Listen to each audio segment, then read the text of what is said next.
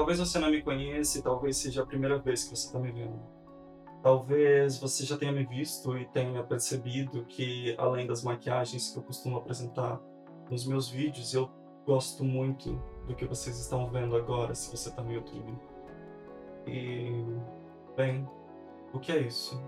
Essa maquiagem inteira tem nome? É bem comum, caso você tenha tido acesso a grandes realities de drag queens, grandes realities de concurso de drag, que é o que eu faço, você tem uma visão muito estereotipada. E para a gente começar a combater essa visão estereotipada, nós vamos começar falando sobre o que é drag. Drag queen não é um gênero, então isso daqui, né, eu não sou drag, eu faço drag, porque drag é uma expressão artística, uma expressão política que brinca muito com as questões de gênero, mas não é um gênero. Então, esse personagem que vocês estão vendo aqui, essa peruca, essa maquiagem, eventualmente isso vai sair, eu vou desmontar. E quando eu desmontar, eu vou voltar a ser uma pessoa e não mais esse personagem que se apresenta como Levar a Paimon. Só que se você faz algum tipo. Você acompanha algum reality, alguma coisa do tipo, principalmente se você não for drag, olha que loucura você provavelmente tem uma visão de que a drag queen ela precisa estabelecer um padrão, que é o padrão que você foi apresentado.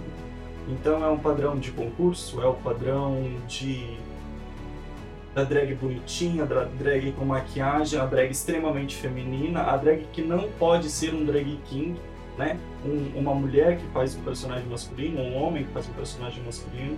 Então assim, a drag ela não pode ser nada daquilo que você não conhece como referência, sendo que as suas referências são limitadas ao gosto que você tem, às coisas que te atraem.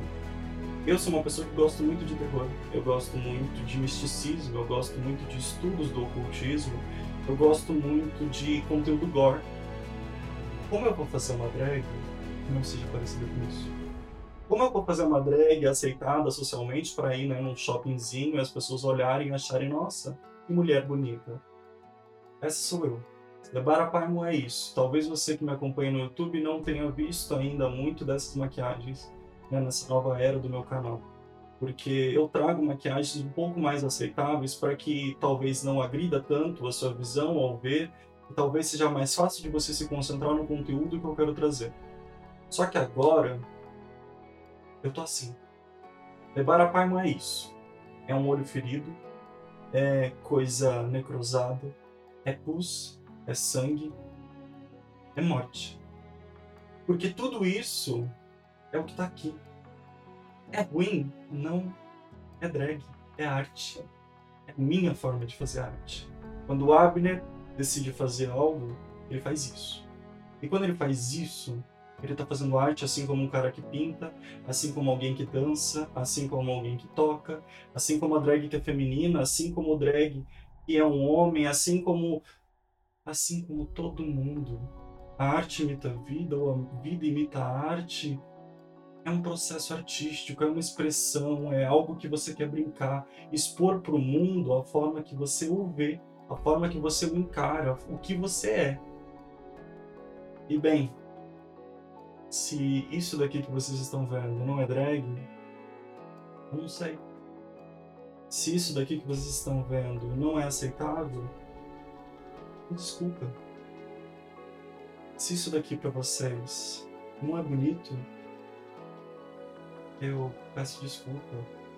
Se a pessoa que tá por baixo dessa drag, você só vai ver ela e respeitar quando ela não estiver montada, ou se você vai olhar para minha drag e ver ela como um fetiche, como alguém que você vai satisfazer a sua vontade, o seu fetiche, bem, eu peço desculpa.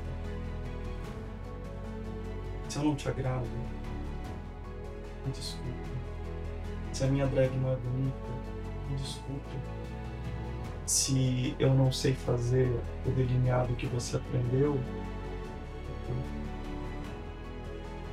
a minha maquiagem é suja, desculpa.